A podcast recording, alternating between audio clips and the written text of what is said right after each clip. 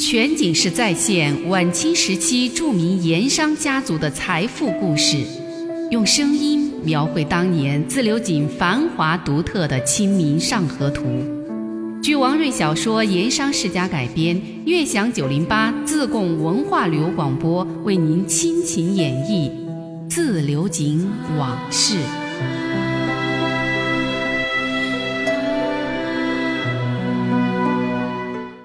四川省都骆秉章指派到自流井来主持水利局事务的是省盐道的一位姓张的委员。这位张局员年近五十，削肩膀、水蛇腰，一副弱不禁风的样子。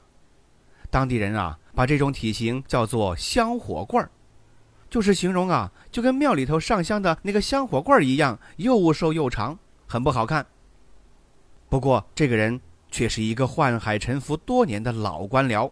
湖北黄陂人，进士出身，入仕多年却官运不佳。除了在贵州一个小县当了一年知县之外，在候补道的位子上就候补了多年。贵州本就是个小省，也是个穷省，他待在省城里，这日子啊很难熬。哎，这个时候他有一个私交不错的同乡兼同年崔某，突然间时来运转了，在一位老京官的举荐之下，从地方知府任上放了四川盐道。要知道，这粮道、盐道在清朝的时候，那都是地方上握有实权、实惠也厚的衙门。尤其是像四川井盐出产多，井厂盐商都很富有，肯花银子办事儿，所以四川盐道衙门那更是让多少人羡慕。随便往哪儿派出一个委员局办，都是立刻有白花花现银可进的肥差。崔某看张同年在贵州日子难混，就让他也来了四川。在盐道衙门混了一个差事儿干，在自流井增设水利局的事儿，省督衙门一经决定，张巨源就得到消息了，连夜就赶到崔宅求见崔道台。俗话说了，夜猫子进宅，无事不来。崔道台当然知道这小子来干什么了，让座上茶，稍微寒暄了一番，就笑眯眯地看着他。看了一阵儿啊，看得这位童年有些不自在，崔道台才开门见山地说。仁兄不必多言，我已知你的来意。说罢，又低头抽烟，不再多说一句。这就让张某成了热锅上的蚂蚁，左右为难，着急呀，说也不是，不说也不是。就这样，好一阵儿，崔道台才又终于提到了正事儿。我知道，仁兄是为自流井水利局差事来的，这一次。在自流井贡井盐场新设水利局，征收水利，省督院要盐道衙门委派一位局员前往主持其事。说到这儿，崔道台有意停下来不说，把个张某急得什么似的。我已在骆大帅以及藩司面前举荐了仁兄，省督院的札子估计不日可下，仁兄赴自流井上任，大概是八九不离十。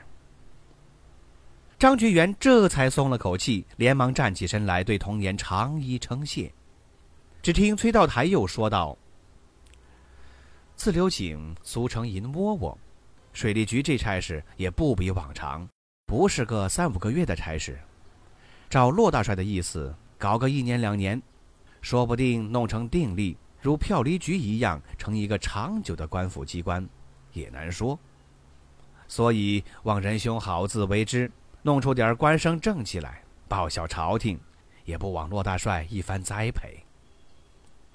张局员连声称是，崔兄请放心，赴任之后事情有了头绪，骆大帅那里小弟自然理当报效，就是崔兄这里，小弟也一定要厚报的。哎，崔道台看这位仁兄倒还懂事儿，也不再多说，喝了口茶，又想起了一个事情，于是又说道。还有一事要提醒仁兄注意，就是自流井那批盐商啊，这几年借朝廷川盐基础实行颇得厚利，财大气粗，富甲一方，有些富士已成地方豪强，所以省城官场一向有一句话，说是自流井的盐商水深得很。说到这里，崔道台向张某郑重的嘱咐：此次。仁兄父子流井设离局，多是与盐商的交道，一定要慎言慎行，也要努力协调各方关系才好。这崔道台有些话没有说出来，什么话？就是这增设水利局收取厘金，那实在是在盐商口中夺食，与其争利，弄不好容易激起民变，所以要万事小心谨慎才是。那这番话他之所以没说出来，一是因为官场上有些事儿向来就是不宜说透说亮，点到为止；第二是怕说的太透了，吓着了这位本来就胆小的张某。不过张某啊。当时没有体会出崔道台这番告诫的全部含义，他一心想的是自己前往自流井赴任的种种好处，所以他从离开省城筹办水利局起，一直到中秋节正式开张，他都是一副春风得意，并且带着发财梦的好心情。也正为了这发财梦，所以他今天起了个大早，院里院外，包括厨房的菜品制作准备，一直到院子和大门口的地面整洁。他都带着随身的师爷、丽媛、书办，逐一检查，生怕哪里有点什么不妥。他明白，今天赴宴的那都是盐场、井场的财神，他张某要实现发财梦，也正在这些财神身上。那今天当然要好生对待才是。被张局员视为财神的这些盐商，对水利局在井场的存在和出现，以致今日应邀赴宴的心情，却与张局员完全不同。所谓的水厘，也就是对盐场煎盐的原料卤水征收的厘金，所以称之为水厘。按照官府新的水厘法，就是卤水还没有熬成盐的时候，就要交纳水厘；成盐之后，灶上还没有卖出盐，又先有定客厘金；而盐号对外运盐，又还会有各种运销厘费。要知道，这在当时啊。像以王朗云为首的四大家族，又往往是个人及井灶号于一身。从卤水成盐再到销售，这盐还没有换成钱，盐商就先后交了三次离税了。这再往外运，中途还有运离等等。如此天长日久，各大盐商自然是苦不堪言。而这也正是自流井各盐商不分陕商川商，对水利征收一律心里反对的缘由。只不过呀，他们一般比较怕事儿。对官府有点逆来顺受，不敢像王朗云这样敢于出头对抗。早饭以后不到一个时辰，就有客人坐着轿子来了。盐商好讲排场，出门就打轿，而轿子多数都是豪华大轿，尤其是赴官宴，打轿带跟班，那是一种地位的显示。那么这第一位上门的是谁呢？门口守门的一看有人来了，赶紧吆喝呀。有客到，这一嗓子，张居元也不再四处走动检查了，赶紧带手下水利局一帮师爷、书办、管账、兵丁、头目等等，到大院门厅处迎接。看了门房送过来的名帖，这才知道第一个到的那是李四有堂的当家人，人称河西里的李安亭，多少有些意外。李安亭五十多岁，身板结实，浓眉阔嘴，说话声音洪亮。这个是他当年做铁匠的时候养成的习惯。你想啊，这打起铁来，红炉风箱呼哧呼哧，动静大；打铁那也是叮当叮当乱响，所以铁匠必须要大声说话，这才能够听得清。要说这李安亭，那也是本地盐商中一位传奇性人物。那立百年不衰的挖耳井的典故，正是出于这位河西李。李安亭和他的哥哥李安贵自幼家贫，父亲早亡，家中只有一位老母亲。两兄弟铁匠出身，肯吃苦又肯钻研技术，在铁匠铺中逐渐的有了声望。打井的工具里呀，有很多的铁器，会经常来铁匠铺中打造修理。而李安亭脑子灵活。就借打铁之机，广交井造客户，关注盐场生意。等铁匠铺有了一点资金积累之后，兄弟俩一合计，在道光十年跟别人合资凿井。这口井的地址选在了张家坨，据说是风水地脉很好，出卤的希望非常大。谁知道资金投进去以后啊，这井打了好几年，却一直没见出卤水。两兄弟全部的积蓄都花光了。还东拼西凑，欠了一屁股的债。为什么借钱还要干？因为如果这井不出卤水，那么所有投资都会前功尽弃。这天中午，老母亲靠在门边盼望儿子买米回家。谁知道李安亭匆匆而回，却是两手空空。细问之下，这才知道凿井之事已弄得身无分文，而此时已是家无常物，只有母亲头上有一只赤金蛙耳，还值几个钱可以点卖。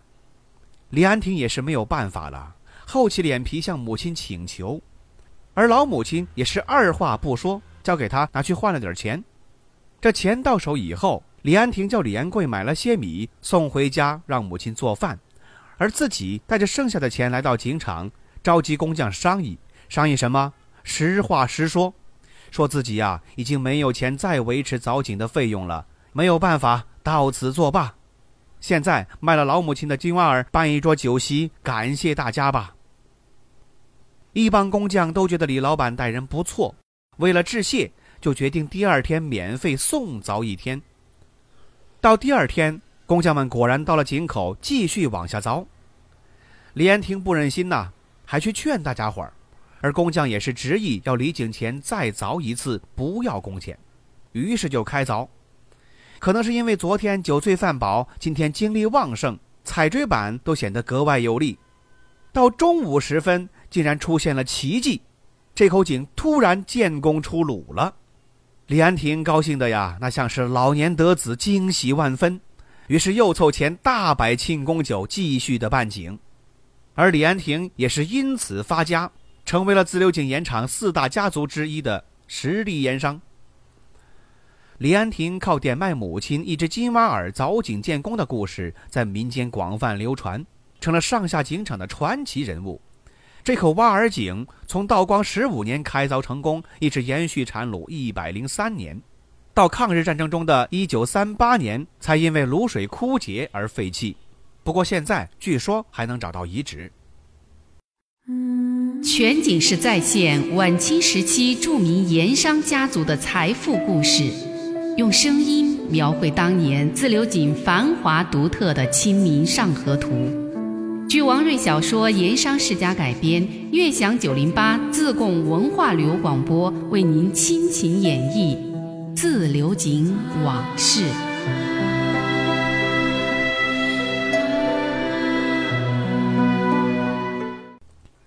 我们再说张菊园看第一位到的，竟然会是李安亭这位德高望重的盐商实力人物，高兴啊！哎呀，亭翁光临碧局，本局员真是蓬荜生辉呀！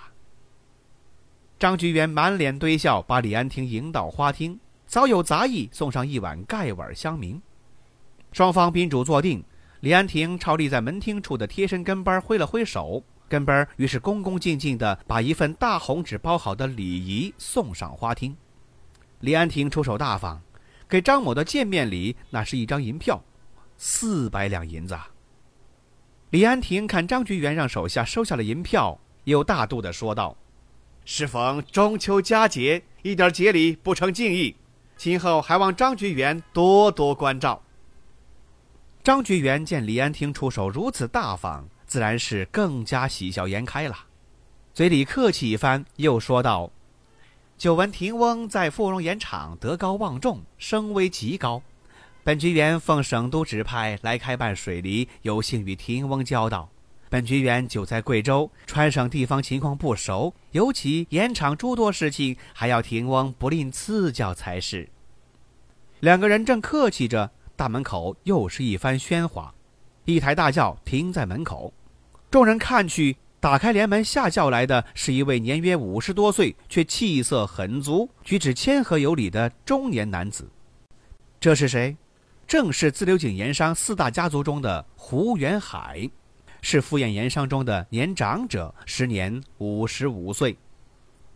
胡元海是胡申颐堂的开创人，早年是个肩担个子布、赶场卖布的小布贩，靠着吃苦耐劳、手脚勤快，多年打拼，攒下了一点资金，在自流井新街五皇店对面买了几间店面，创办了胡元和布店。刚开始，这个布店规模不大。但是经营得法，很快在市面上打响了牌子。按照当时流行的说法是“胡家一尺不怕打湿”，意思是说呀，胡元和布店卖的布是已经下过水的缩水布，不会因为下水打湿而少了尺寸。可能现在有些人不知道，以前的棉布它都有缩水的特点，也就是下水以后尺寸会比新布更短。而胡元海所卖的布，那都是预先下过水的，比别家那量就更足了。招牌一打响，不仅是街市人家，连乡下妇女进城也是认定了胡元和布店买布。胡家于是名声大振，生意兴隆火爆。就这么地经营了布店二三十年，胡元海看准机会，跟人合伙凿井投资盐业。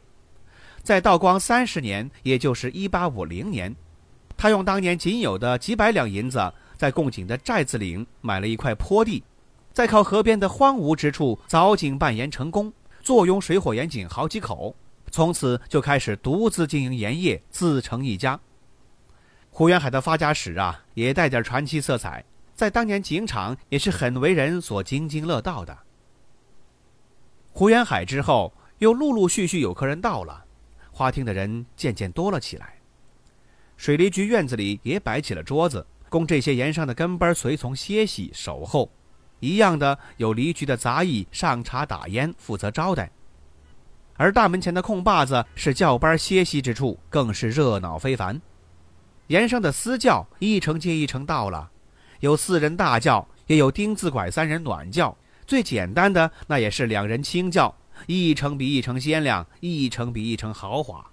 不到一个时辰。沙湾蚊虫嘴这里就停了二三十乘轿子，相当引人注目。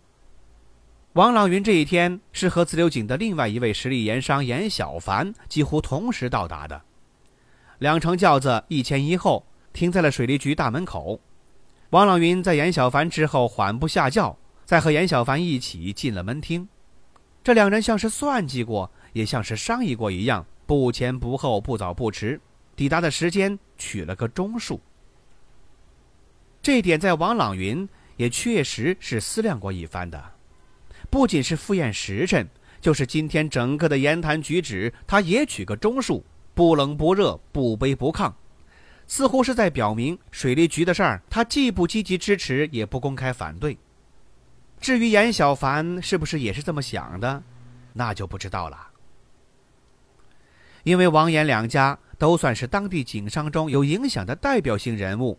张局员接报之后，都走出花厅，在大院台阶前迎接。贵客，贵客呀！郎翁、小翁，请花厅用茶。张局员满脸堆笑，双手抱拳施礼。严小凡率先回礼说：“恭喜恭喜！水利局开张大吉，宾客盈门，预示今后财源滚滚。张大人办事有方，功不可没，可喜可贺。”王朗云也说了几句言不由衷的恭喜祝贺的话。只是神态举止中比严小凡更有分寸一些，也略显矜持，处处显示他盐商首富的地位和尊严。另外，也好像约好了一样，两个人送出的贺礼都是四百两。这四在中国民间向来就是一个吉利数字，象征着四季发财。在当日的贺礼中，王朗云、严小凡还有第一个到场的李安亭，算是礼送的最重的三位盐商了。不过三个人中，李安亭恐怕才是最真心实意的，有点讨好结交全市官家的意思。而王朗云和严小凡，尤其是王朗云，从以后发生的一系列事情来看，分明带有一点黄鼠狼给鸡拜年没安好心的味道。严小凡比王朗云要小三岁，时年四十七，个头也比王朗云矮小，但是目光跟王朗云一样的锐利，而且带几分机警。按四大家族排名，严家在最后一位。但严小凡虽说为人低调，却是善有计谋。按警场言上的说法，叫做爱打肚皮官司，在当年自流井富商之中有“严诸葛”之称。在对待官府态度方面，严小凡和王朗云很有共通性，所以这几年王严两人走得很近，被外人视为遇事儿爱穿连裆裤。午时前三刻。所请的客人基本上到齐了，坐了满满的一花厅。当地盐商里面显赫些的，除了四大家族之外，还有一些像西厂的李三爷李成才一样实力家资居于中等的其他盐商。不过，自流井盐商巨头，尤其是王李胡严四大家族当家人，难得如此整齐的集体亮相，也算是近年少有的一次聚会。自流井实力盐商素有川帮、陕帮之分，两帮盐商是个性经历、行事风格截然不同的两个商人群体，而且对自流井盐业发展兴旺都是功不可没。可是同处一个江湖，难免没有利益之争。那么本地盐商王李胡严四位当家人都来了，陕帮来的又是哪些呢？我们下回再说。